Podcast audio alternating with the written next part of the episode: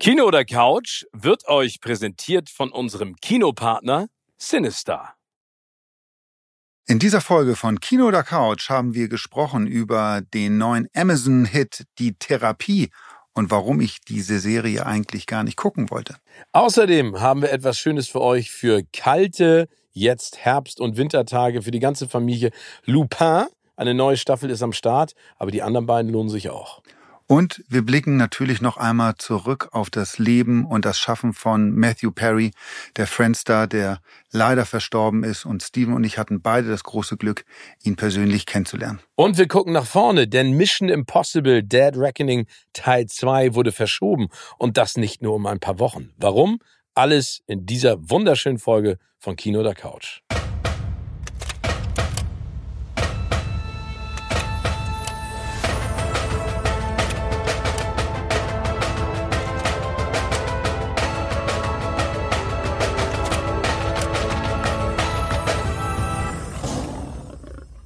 Moin Moin und herzlich willkommen zu einer neuen, sensationell knackig frischen Folge von Kino oder Couch mit Timmy und mir. Und wir starten auch direkt ein mit einer Serie, die momentan, glaube ich, ganz Deutschland zupflastert in der Werbung, auf Litfaßsäulen, im Fernsehen.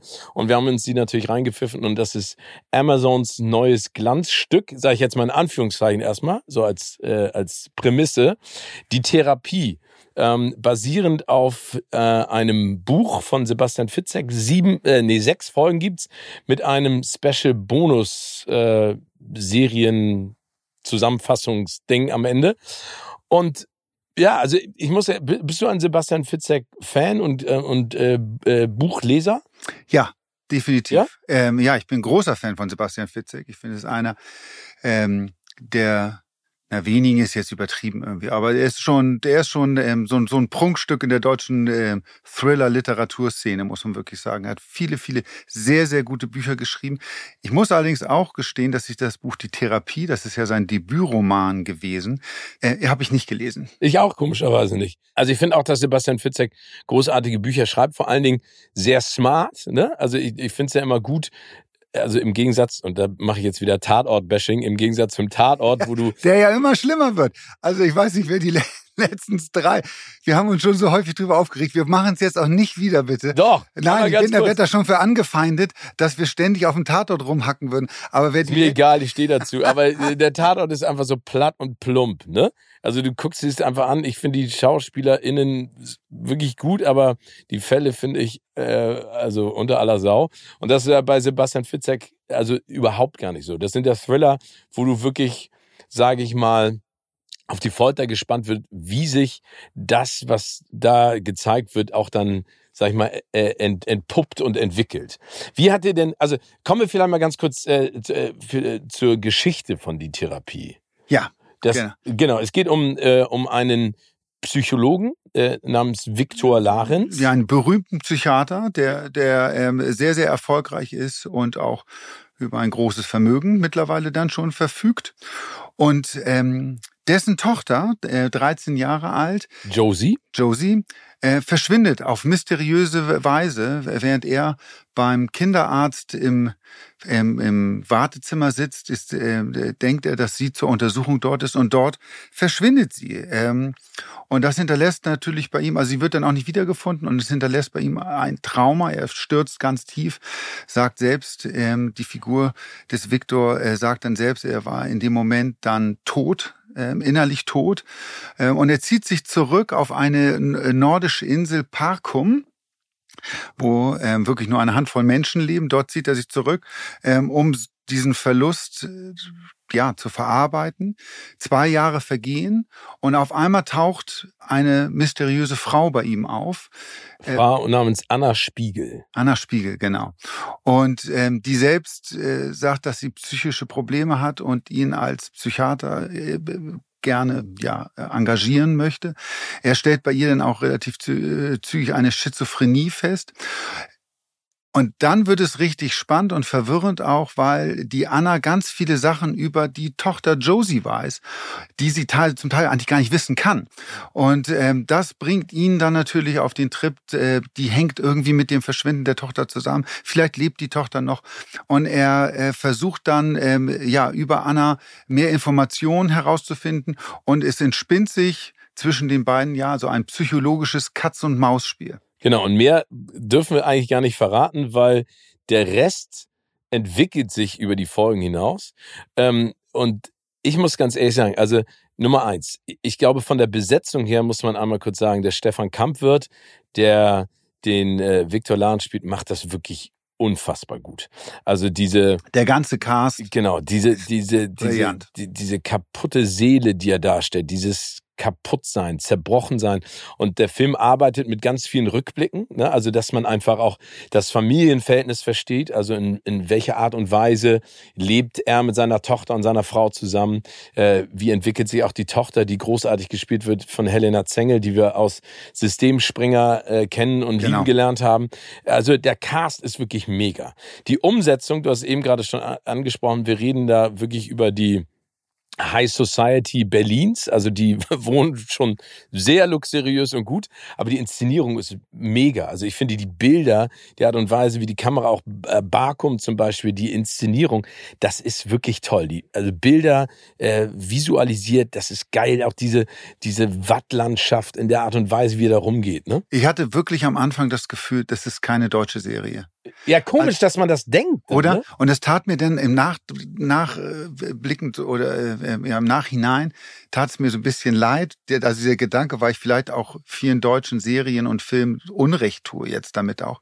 Aber vom gesamten Setting und der Atmo und den Bildern ist es eher, ich nenne es mal wirklich so, ist es so ein Mix aus Scandi, skandinavischen ja. Film und ein bisschen Hollywood auch. Also es ist wirklich hochwertig. Wund, wirklich wunderbar hochwertig inszeniert. Die Musik passt super äh, rein. Also das, da, das ist von der von der Seite aus ist das eine glatte Eins. Ja, finde ich auch. Also mir, mir hat das wirklich total imponiert. Und jetzt komme ich vielleicht auch mal zu, zu meinen Kritikpunkten. Ähm, die Darstellung von, von Anna Spiegel mhm. war mir am Anfang zu drüber. Das war mir zu viel.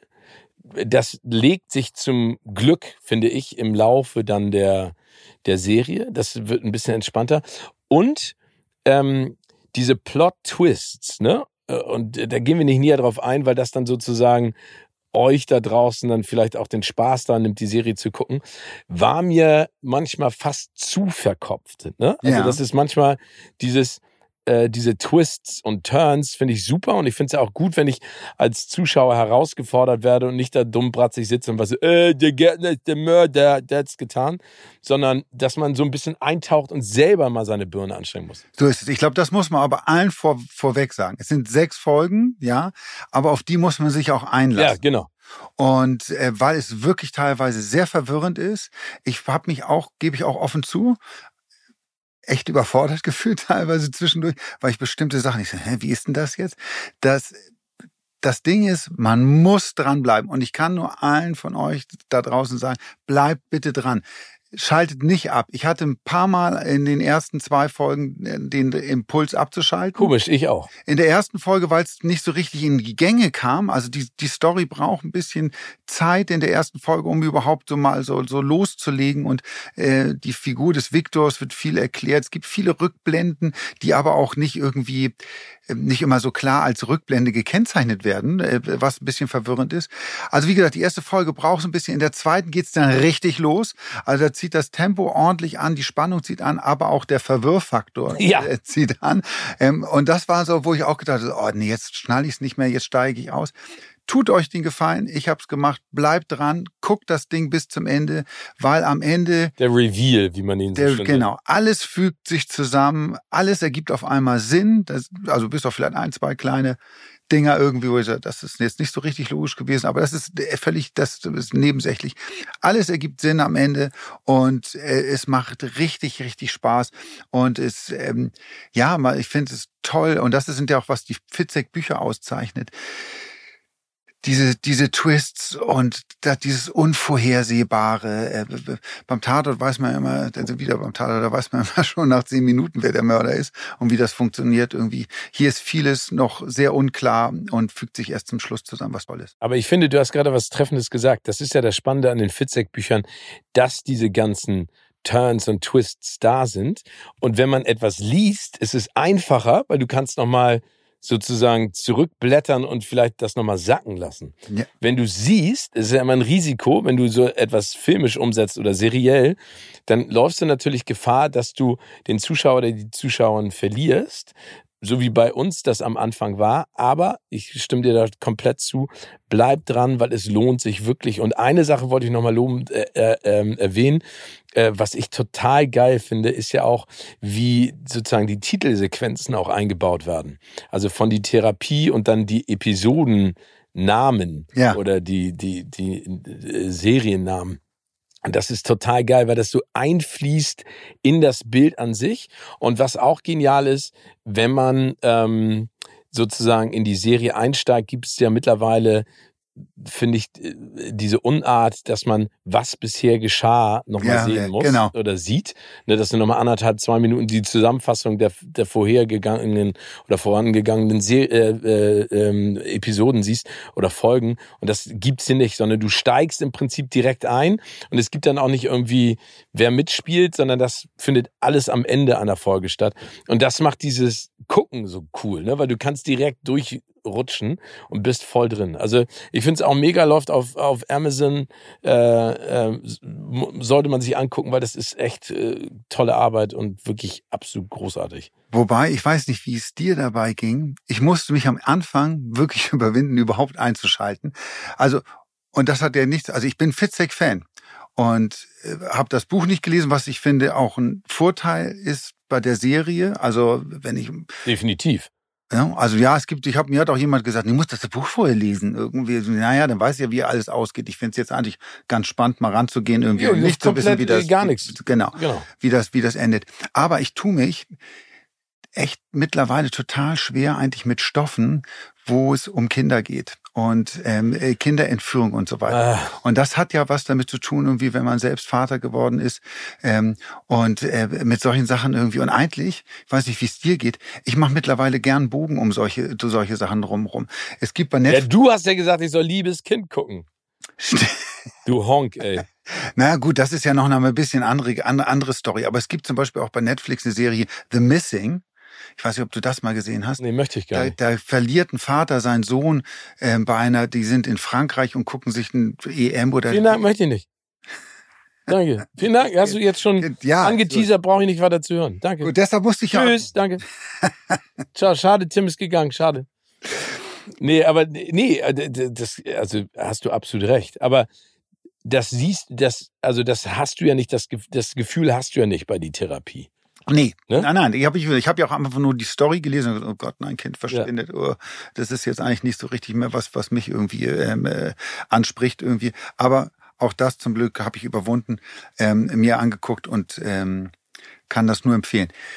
Zwei, drei Worte noch zu Sebastian Fitzek. Der war mhm. nämlich bei uns in der Grazia gerade zu Gast. Wir haben ein Interview mit ihm gemacht, jetzt zu der neuen Serie. Und er hat ja auch, können wir ein bisschen Werbung mal für ihn machen, auch ein neues Buch jetzt gerade draußen. Die Einladung auch sehr, sehr gutes Buch, kann ich allen Leuten empfehlen. Das habe ich nämlich gelesen. Ähm, und was ich fand, der, der hat sehr, sehr nett erzählt, auch über die Entstehung des Films oder der Serie jetzt. Ähm, und das hat ja auch wirklich lange gedauert, bis das, bis diese Serie jetzt äh, wirklich dann an, an Start kam auch. Und er hat erzählt, dass er damals das Manuskript von diesem Debütroman hatte an 15 Verlage geschickt. Und zwölf haben abgesagt und drei haben noch nicht mal geantwortet, bis heute nicht darauf. Finde ich, fand ich sehr lustig. Aber da siehst du mal, wie das ist, ne? wie das läuft. Also oder? Bewerbung Irre. schreiben oder Bewerbungsvideos, ne? Also auch hier, äh, du bist jetzt ja ein Swifty, auch so die Anfänge von Taylor Swift oder den ganz großen Musikerinnen, was da am Anfang passiert ist, ne, finden wir uninteressant, haben wir keinen Bock drauf und danach reißen sich alle um die. Aber äh, auf der anderen Seite ist er ja sich treu geblieben und hat weiter dann gearbeitet und ist jetzt zu Recht einer der erfolgreichsten Thriller-Autoren, die es gibt. Das stimmt. Und einer, was ich auch extrem spannend fand, der, der erzählte, dass er kein großer Fan von True Crime-Formaten ist. Das hat mich total verwundert, weil ich dachte, jemand, der so in dieser Materie drin ist, irgendwie hat so Und warum? Hand. Also er sagt, er sagt, dass die natürlich eine totale Berechtigung haben und er kann auch den Erfolg von, von True Crime Formaten äh, nachvollziehen. Er persönlich ist kein großer Fan davon, weil ihm auch zu häufig die Täter in so eine Heldenrolle reingedrückt werden, äh, was er, was er ein bisschen schwierig findet. Und für ihn ist im Allgemeinen die Opferrolle die spannendere. Und das ist ja seinem Buch, auch was seine Bücher auszeichnet, ist, dass er ja immer auch jetzt bei der Therapie ähm, in die Rolle, also es geht, es geht ja sehr um die um die äh, Rolle des Viktor und und und ähm, und der ja Opfer ist dann als Vater, dessen Tochter verschwunden ist und wie der psychisch damit umgeht und was das alles mit ihm macht und wie er versucht irgendwie dieses Rätsel zu lösen. Und das findet er ist eigentlich der der der spannende Punkt, wie die Opfer sich verhalten und nicht nicht wie Täter darauf sind. Das stimmt. Kommen wir ähm, vielleicht mal zu etwas, äh, etwas Fröhlicherem, was aber auch mit, sag ich mal, Kriminalfällen in Anführungszeichen zu tun hat. In unserer wunderschönen Rubrik.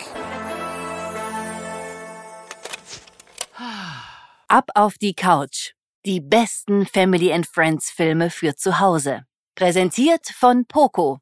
Lupin mit äh, Oma C. Das ist ja ein Herzensprojekt, was er ja immer schon angekündigt hat von Anfang an.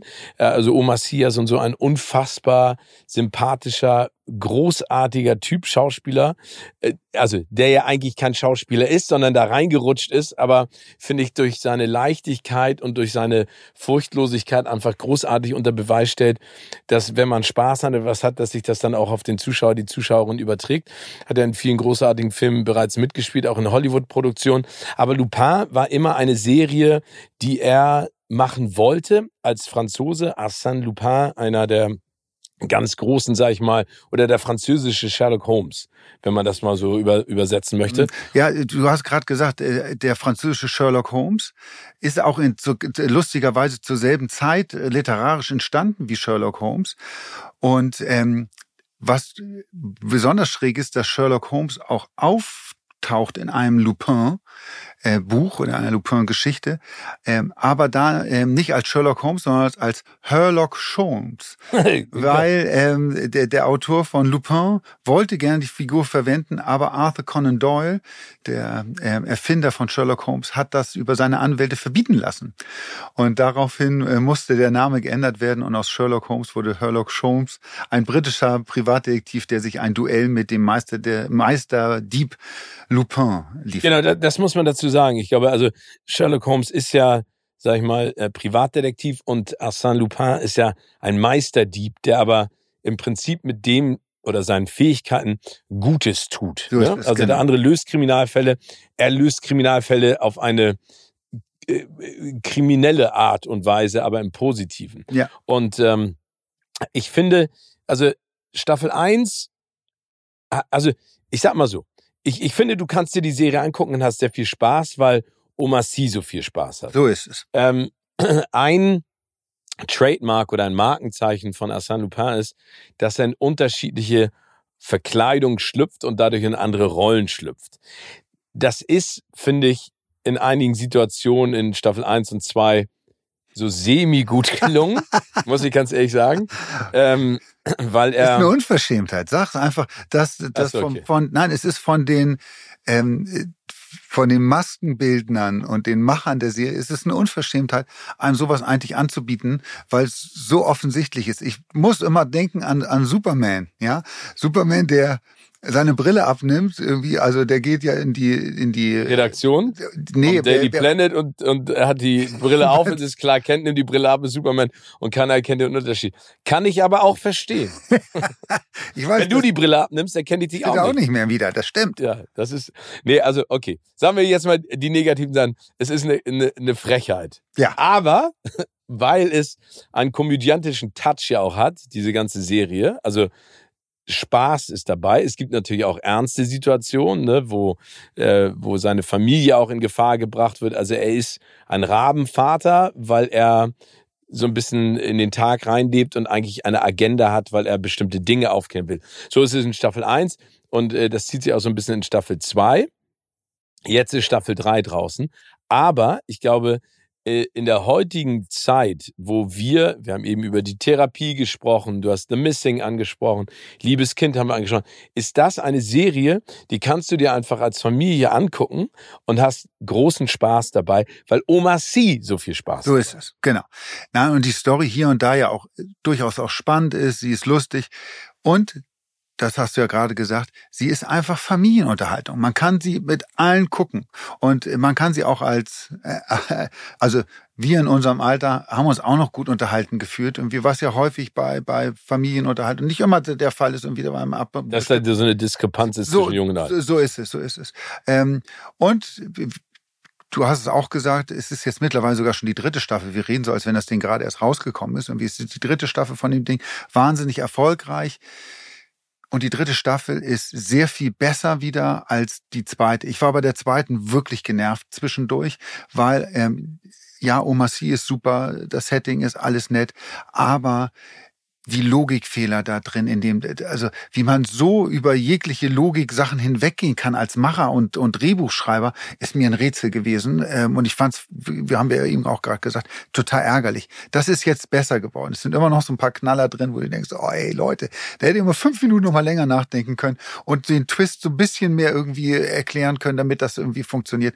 Wird nicht gemacht. Ist aber, äh, tut dem Spaß am Ende kein Abbruch. Ähm, ich, ich freue mich nach Staffel drei freue ich mich jetzt richtig auf den, auf den vierten Teil, der ja auch kommen soll. Ja, also insofern, das ist jetzt auch für die dunkle Jahreszeit die perfekte Serie, um sich vielleicht am Sonntag mal auf der Familiencouch zu lümmeln. Äh, äh, heiße Milch mit Honig, Tee, Kekse und dann schaut man sich einfach, das kannst du so richtig schön durchgucken, weil es einfach Freude macht. Wie gesagt, äh, seht ein bisschen ab von einigen Logikfehlern und von der einen oder anderen Verkleidung, aber ich finde das Gesamtbild ist cool und äh, sowas mag ich einfach auch gerne, ne? weil äh, es gibt so viele großartige äh, Figu Figuren äh, der Vergangenheit, ob das Hercule Poirot ist oder Sherlock Holmes oder Enola Holmes ist auch zum Beispiel auch richtig, richtig, richtig, richtig gut. gut bei Netflix. Ja, zwei Filme. Zwei Filme, auch das vielleicht, äh, um euch das mal ähm, ans Herz zu legen, Enola Holmes.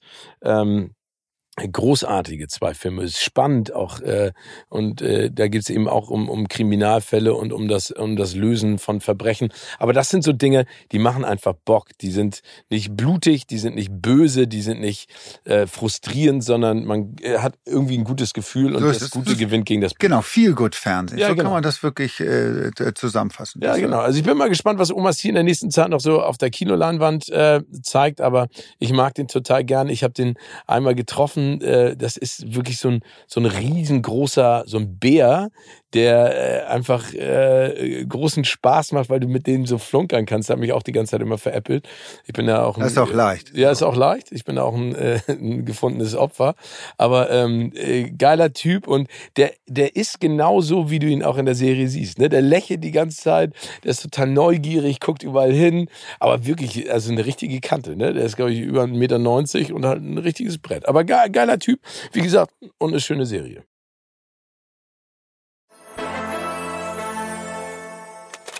Gossip Boys. Klatsch und Tratsch, kuratiert von Steven und Tim. Aber, mein Lieber, wir müssen auch über etwas ganz Trauriges ja, das stimmt. sprechen. Apropos Serie. Ich Apropos glaube, Serie, was mich wirklich echt äh, geschockt und äh, ganz betroffen gemacht hat, aus mehreren Gründen, wo wir jetzt gleich zukommen. Und das ist der Tod von Matthew Perry.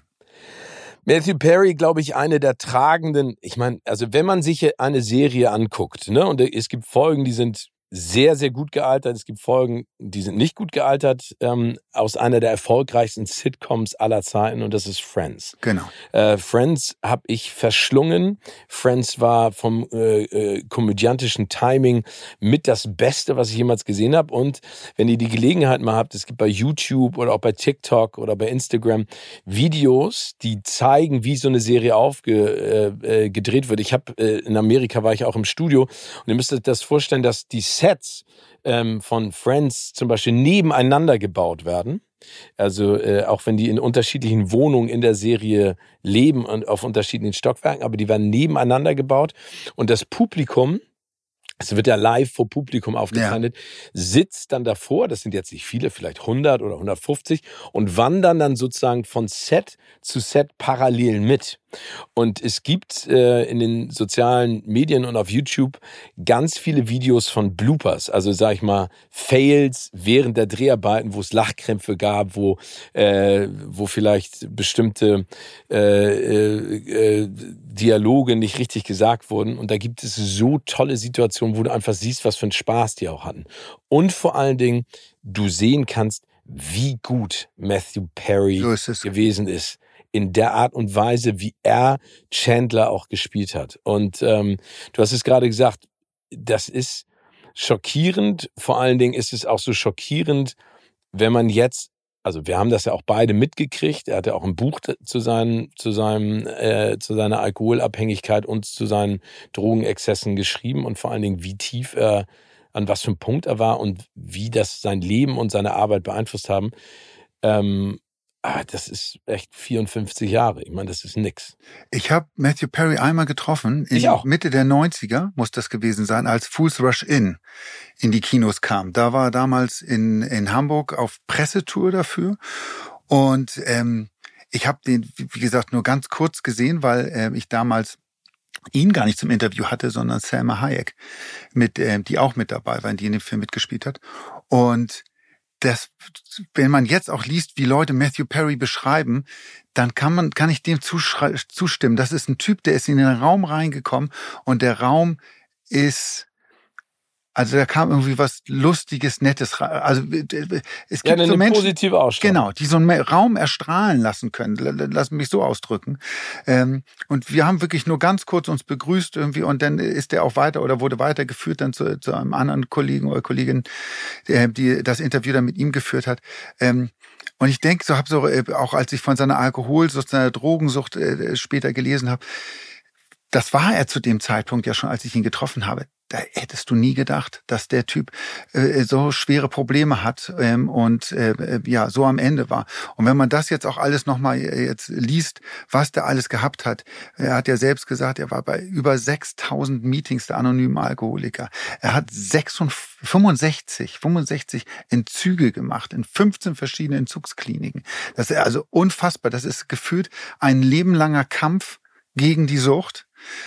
Und äh, was ich traurig finde, ist äh, jetzt in dem Zusammenhang, dass er sich eigentlich gewünscht hat, dass man, was wir jetzt leider auch tun, nicht so sehr darüber spricht, was für ein gebrochener Charakter er ist und auch nicht gewahr oder auch nicht so sehr darüber spricht, was, ähm, was für eine tolle Serie Friends war, sondern dass man mehr darüber sprechen sollte, was er alles Gutes getan hat. Und er hat nämlich, was echt äh, hier, glaube ich, in Deutschland wenig Leute wissen, so viel Gutes getan für süchtige Menschen. Also äh, Hank Azaria zum Beispiel, Genau. auch Schauspieler, äh, auch äh, alkoholabhängig, der dankt ihm ja jetzt auch dafür, dass Matthew Perry ihn mitgenommen hat, weil er wusste, durch was für eine äh, Phase Hank Azaria auch geht. Ne? Genau. Und er hat zum Beispiel in Malibu, seine, seine, hat er ein großes Anwesen, hat er für ähm, Männer geöffnet, die, aus dem aus einer Entzugsklinik kommen und äh, sozusagen wieder sich in das normalen in den Alltag integrieren wollen. Ähm, die eine WG hat er da gegründet für die, äh, dass sie da kostenlos wohnen konnten und dann unter therapeutischer Hilfe sozusagen so einen Soft-Einstieg wieder ins normale Leben ähm, äh, hinkriegen. Ähm, Finde ich ganz toll irgendwie und ähm, ja, ähm, vielleicht sollten wir ihm alle den Wunsch erfüllen, ihn auch irgendwie vor allem ähm, nicht nur als tollen Comedian, tollen Schauspieler, ähm, sondern Tollen Menschen. äh, tollen Menschen einfach auch ähm, ähm, rückblickend äh, zu sehen. Ja. Ja, ich habe ihn getroffen damals, als The Whole Nine Yards rauskam. Das war ja sozusagen sein Exkurs auch, äh, sag ich mal, auf die filmische Seite äh, mit Bruce Willis, äh, damals ja in einer der Hauptrollen, wo er diesen Zahnarzt spielt, der äh, so äh, äh, reinrutscht in diese Verbrechenssituation. Und ähm, der war so lustig und so nett, ähm, weil das auch ein Film ist, den ich auch allen nur ans Herz legen kann, der wirklich viel Spaß macht. Ne? Er hat ja leider Gottes nie so den Durchbruch auf der großen Leinwand gehabt, wie jetzt auf dem kleinen Bildschirm in Anführungszeichen, obwohl so etwas wie Friends zu haben, ist natürlich ein, ein Sechser im Lotto und das haben die natürlich dann auch äh, dann irgendwie durch die Paychecks und durch den weltweiten Erfolg am Ende zu spüren bekommen. Die waren ja damals auch die ersten, die, glaube ich, pro Folge eine Million gekriegt Pro haben. Folge eine Million und sie kassieren alle, alle Friends-Darsteller kriegen jetzt noch im Jahr 20 Millionen Dollar an Tantiemen ausgezahlt von ähm, Ausstrahlung von, von Friends. Jedes Jahr. Also das wird jetzt in dem Fall, äh, bei, im Fall von Matthew Perry, der ja keine Frau und keine Kinder hat, hatte, ähm, geht es, glaube ich, an seine Eltern. Die werden das, werden das in Zukunft. Mal Genau. sehen, was sie mit dem Geld machen. Hoffentlich auch was, was Gutes. Und ich weiß noch, dass wir in diesem Interview saßen und auch wie, wie gesagt, das ist eine Momentaufnahme und äh, ich glaube, dass jeder, das haben wir ja schon häufiger besprochen, jeder auch in einer solchen Situation, vor allen Dingen die, die Profis und die guten äh, Schauspieler und Schauspielerinnen wissen, was sie zu tun haben, wie sie dich auch triggern und, und, und anheizen können. Aber der wäre einfach lustig, der war interessiert, das hat Spaß gemacht. Das sind so Interviews, an die du dich zurückerinnerst und einfach sagst, ey cool, deswegen mag ich meinen Job. Ne? Ja, Weil genau. Du hast jemanden gegenüber, der weiß, was er zu tun hat äh, und man kommt irgendwie ins Gespräch, hat aber trotzdem Bock und Interesse. Und äh, mir tut das auch in der Seele weh, weil das ist irgendwie, keine Ahnung, jemand, den ich total ins Herz geschlossen habe durch die Rolle des Chandler Bing und auch durch die paar Filme, die er dann auch gemacht hat. Und äh, ja, man, man merkt einfach auch jetzt so das Feedback aus Hollywood. Ich weiß, dann werden jetzt wieder alle sagen, ja, jetzt kommen sie wieder alle aus den Löchern gekrochen. Aber du hast es eben gerade gesprochen. Die Leute sagen nicht nur, was für ein brillantes äh, komödiantisches Timing da hatte. Also von Pierce Brosnan über jemand wie Sama Hayek oder natürlich der Friends Cast. Alle melden sich jetzt ja gerade zu Wort, sondern sagen, was für ein toller Mensch er war, der einfach vielleicht auch mit dem Leben, und da kommen wir wieder genau an diesen Punkt, diese Überholspur, die große Erfolg dann einfach auch verursacht. Ne? Also das Tempo, mit dem du dann auf einmal ins Rampenlicht gedrückt wirst und gar keine Chance hast, vielleicht auch dich daran zu gewöhnen, weil auf einmal alles auf dich einplattert. Ne? Du hast unfassbaren Erfolg, jeder kennt dich, du kriegst unfassbar viel Geld. Ähm, und jetzt gibt es wieder Leute, die werden sagen, ja, das ist doch toll. Aber dieser Druck, dem standzuhalten, dieses gesellschaftliche Bild dann auch abzugeben und die Einsamkeit. Ich glaube, das ist das größte Problem auch bei Matthew Perry gewesen und bei vielen anderen. Diese Einsamkeit in diesen Drehphasen ne, oder diese Einsamkeit, wenn du nicht gedreht hast und am Set warst, äh, wie kompensierst du das? Was machst du dann? Und der ist halt total abgedriftet in, in ein Gefühl, wo er sich, glaube ich, nur noch betäuben wollte. Das hat er auch gesagt. Ja, und vor allen Dingen, was viele Leute auch, glaube ich, nicht nachvollziehen können, ist dieses immer im Rampenlicht zu stehen. Das tust du ja als Prominenter, gerade als so ein Prominenter wie Matthew Perry, der wirklich diese, diesen Bekanntheitsgrad erreicht hat. Das kannst du ja nicht abschalten. Und er hat selbst ähm, äh, häufiger erzählt auch, dass er am Anfang das total genossen hat, dieses Berühmtsein, weil er sagt auch, das ist das, was ich ja immer wollte. Ich wollte ja berühmt sein. Doch dann ist es irgendwann an einen Punkt gekommen, wo er gesagt hat, ich möchte einfach, dass die Leute mich nicht ständig anglotzen. Also egal, wohin ich gehe, wo ich sitze, wo ich stehe, die Leute gucken mich an. Und das muss man sich, glaube ich, das muss man mal durchholen, diesen Gedanken, weil das für uns normallos, ähm, ich glaube für dich auch ein bisschen anders. Irgendwie, du bist jetzt nicht Matthew Perry, aber äh, Definitiv ich, nicht. nein, aber ich lebe ja schon, wenn man mit dir unterwegs ist, dass die Leute irgendwie, oh, ist das Stephen Keating, gucken irgendwie und und dich anglotzen und anstarren, dich ansprechen. Ähm, wo ich auch ganz häufig denke, uh, da muss man auch wollen, das ist auch anstrengend irgendwie, weil man auch nicht immer gut drauf ist. Irgendwie war auch mal mal. Ja, und das ist der Punkt. Ne? Nee, die, die Leute haben ein Bild von dir, das du ja als Mensch gar nicht immer bedienen kannst. Und ich glaube, wenn du der lustige Chandler Bing bist, Genau. der tollpatschig ist, dann gucken sie natürlich und sagen so, was macht er jetzt? Stolpert er? Fällt er hin? Sagt er was Lustiges? Ist er so lustig? Ist er so, so cool? Ist er wirklich der, der Charming Boy? Und das ist ein Riesendruck. Also an dieser Stelle auch nochmal, solltet ihr noch nie eine Friends-Folge gesehen haben, startet damit mal Genau. und lernt diese sechs Menschen lieben, lernt diese WGs lieben, lernt die Charaktere lieben. Das ist wirklich Top of the Notch Comedy. Auch nochmal unter dem Vorbehalt haben wir drüber gesprochen. Einige Folgen sind nicht gut gealtert, andere sehr gut gealtert und Wahnsinn, wer da auch alles Cameos hatte. Ne? Ja. Tom Selleck, Brad Pitt, alle waren sie dabei. Ähm, und es gibt so großartige, es gibt noch eine kurze, äh, erinnerst du noch die Folge, wo Phoebe nach Hause kommt und sich nicht entscheiden kann zwischen zwei Männern, die sie datet. Der eine ist so ein Poet, der schreibt ihr die ganze Zeit Gedichte und der andere ist dieser harte Feuerwehrmann, den sie äh, ob ihres, äh, ob seines großartigen Körpers so sehr liebt. Und dann sagen die anderen Mädchen, ey, hör zu, dann äh, du musst dir jetzt einfach mal stellen. Der eine ist vielleicht total lieb, aber ist jetzt eher ni- nicht der nicht der physische Mann, den du wünschst, und der andere ist halt der physische Mann, aber nicht der Poet. Und dann geht sie zu dem Poet nach Hause und der macht die Tür auf, äh, oben ohne, weil er gerade irgendwie Handwerker zu Hause und ist wie aus, aus Holz geschnitzt oder wie nennt man das, aus, aus Marmor gegossen, gegossen. Und dann sagt sie, okay, er ist es, er hat den Körper, er hat den Geist, den liebe ich und will mit dem Feuerwehrmann Schluss machen. Geht hin, er begrüßt sie mit T-Shirt an. Man sieht, dass er ein gut gebauter Kerl ist. Und äh, er sagt ihr zu, ich habe dir noch nie gezeigt, wie sehr ich dich liebe. Ich habe dir ein Gedicht geschrieben.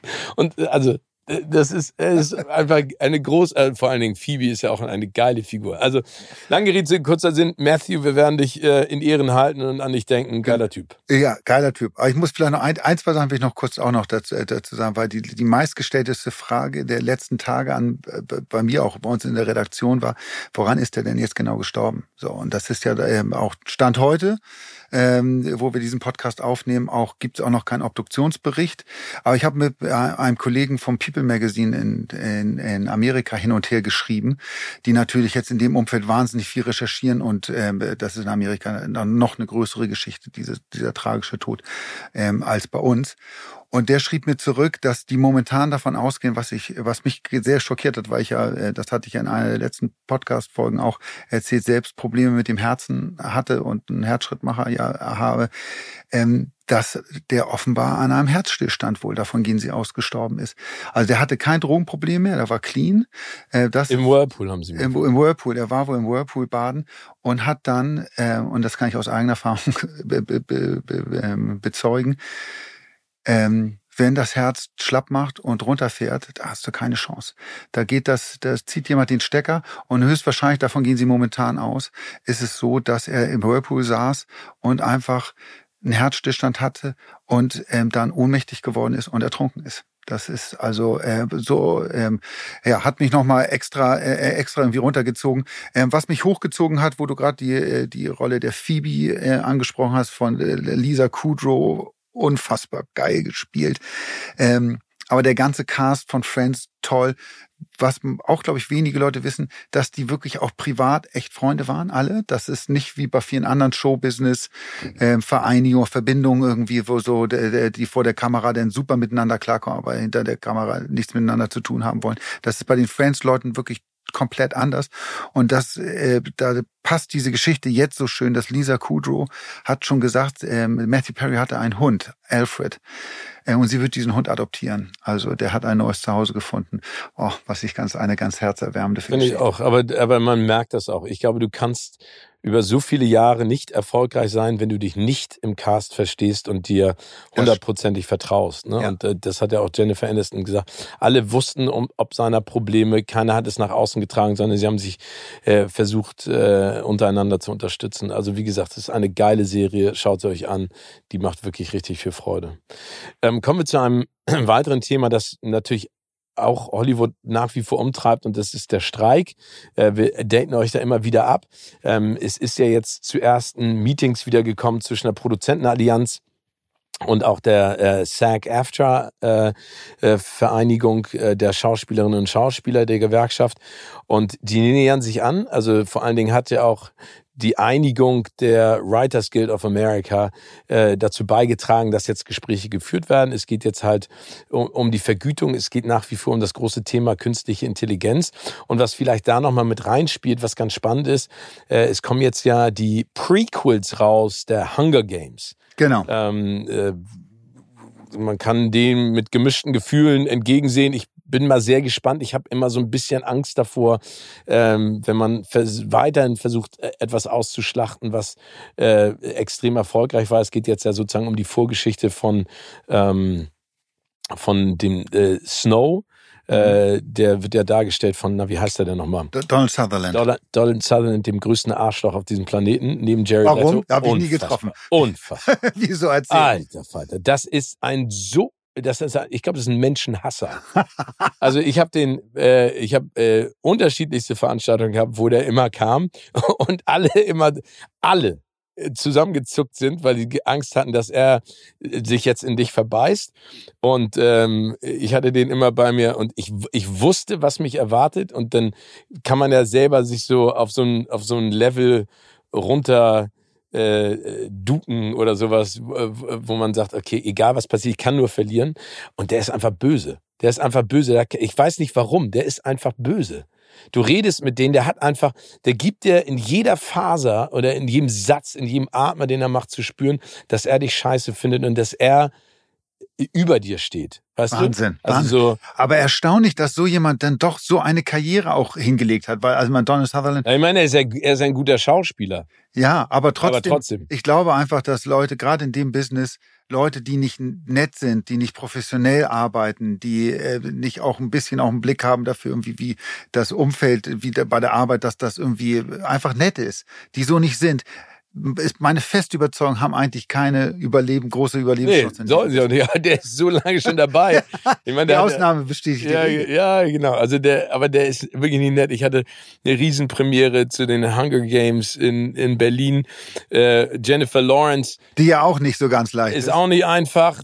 Dann der Liam Hemsworth, die im Doppelpack beiden nicht einfach, ne, weil die wollen dich dann äh, die ganze Zeit veräppeln, was auch extrem kontraproduktiv ist zu der Situation, in der du steckst. Aber dann kommt halt, das ist so, äh, um hier so ein Herr der Ringe Sprech oder sowas, das ist so, du stehst da und auf einmal kommt die Kälte mit Donald Sutherland. Es können 25 Grad draußen sein, die Kälte kommt. Die Kälte und du spürst es in die. Aber wie gesagt, ich habe äh, alles überlebt und äh, fürs Leben gelernt, aber es war absurd. Nee, aber ich wollte jetzt aber über die Prequels sprechen und zwar ist es ja bisher so gewesen, dass die SAG AFTRA ja alle gesagt haben, ähm, alle Schauspielerinnen, Schauspieler, Produzenten, Regisseure sind angehalten, ihre Filme nicht zu promoten. Ja. Ne? Äh, aufgrund des Streiks, weil wir im Prinzip die Produzenten und die Studios nicht unterstützen wollen, weil die uns auch nicht unterstützen. Genau. Die haben jetzt ein Agreement gemacht, dass die, ähm, dass die Menschen, die an den Prequels zu den Hunger Games gearbeitet haben, die Filme promoten dürfen. Also sie dürfen auf Tour gehen, dürfen äh, zusätzlich äh, bewerben. Es gibt jetzt auch eine Premiere, glaube ich, diesen äh, kommenden Samstag und ähm, äh, nee, diesen kommenden Sonntag und Montag in Deutschland von den Prequels ja. von den Hunger Games. Da kann ich leider nicht, ich wurde netterweise angefragt. Ähm, aber das ist, finde ich, zumindest ein Fingerzeig, dass es in die richtige Richtung geht. Ja, aber für, für viele andere große Produktionen gilt das ja nicht. Immer noch nicht. Immer noch nicht. Also Dune 2 haben sie auch verschoben, auch unter anderem ja mit der Begründung, wir können keine Premieren machen, wir können keine Pressearbeit äh, zu dem Ding machen. Und dementsprechend ähm, äh, schieben wir das. Oder auch, was mich hier, was mich jetzt sehr geschockt hat, Mission Impossible 8 oh. ist auch verschoben. Und jetzt kommt's nicht um ein paar Wochen oder Monate, sondern auf 2025. Um ein ganzes Jahr ist der verschoben worden. Und das verstehe ich nicht, ehrlich gesagt. Ich glaube, das hat mehrere Gründe. Also ich glaube, dass es der Streik sicherlich mit reinspielt. Ich glaube aber auch, dass die sehr enttäuscht waren mit den Einspielergebnissen von Teil 7. Also, dass der unter, ich meine, der ist ja sozusagen am Ende gesandwiched worden zwischen Oppenheimer und Barbie. Das, aber ähm, sie haben sie haben was gelernt, glaube ich, auch aus dem. Also man muss ja mal Misserfolg. Der hat ja trotzdem Millionen eingespielt, ja, der. Film. Also das ist jetzt nicht so, dass der ein Flop gewesen wäre, aber er hat die Erwartung nicht erreicht. Und unter anderem wird es wohl damit begründet, dass der ja den ähm, Teil 1 sozusagen ist. Also Mission Impossible, Dead Reckoning, Teil 1. Und jetzt sollte Anfang des Jahres 24 sollte Teil 2 folgen. Und es hat sich gezeigt, dass es keine schlaue Idee ist, bei solchen Hollywood-Produktionen zwei Teile draus zu machen. Also da haben die Leute kein, haben die, haben die Zuschauer offenbar keinen Bock drauf. Also in einen Film zu gehen, wo sie wissen, ah, das ist am Ende höchstwahrscheinlich gar nicht ganz aufgelöst und ich muss Teil zwei dann irgendwie Monate später auch nochmal gucken. Irgendwie das ist, ist, ähm, ist keine schlaue Entscheidung. Und es verwundert mich nicht. Also wir sehen ja in Deutschland auch, wie schwer es häufig zum Beispiel auch Serien haben, also die die eine Geschichte über einen langen Zeitraum erzählen.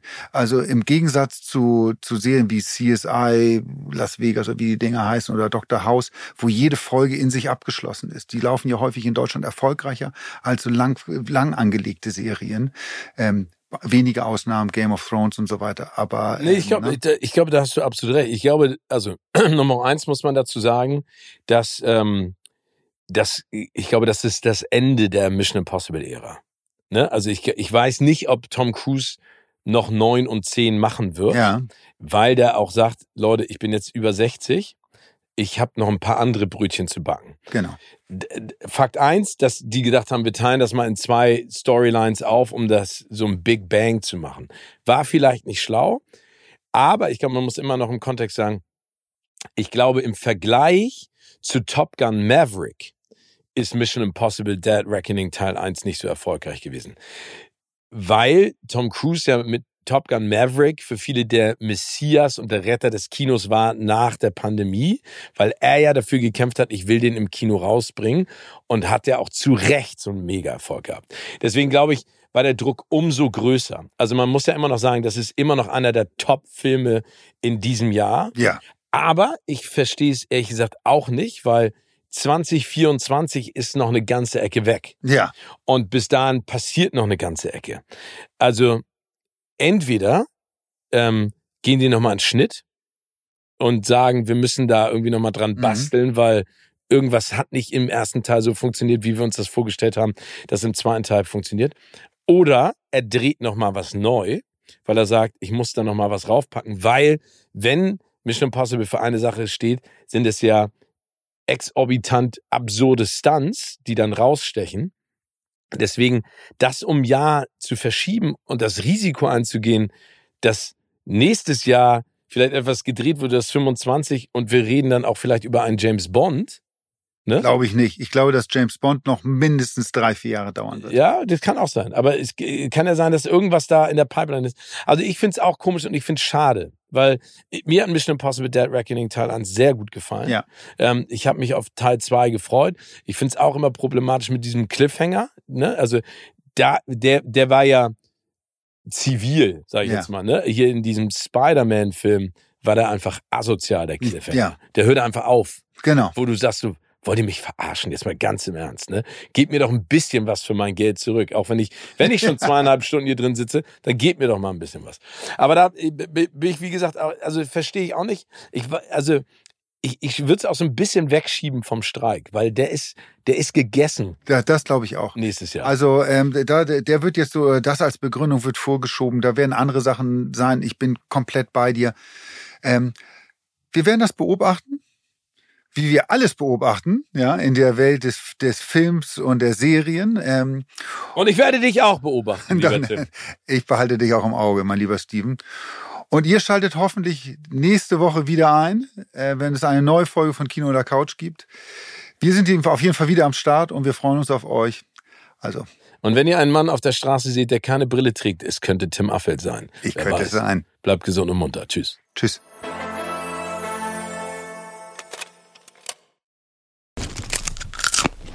Kino oder Couch wurde euch präsentiert von unserem Kinopartner Sinistar.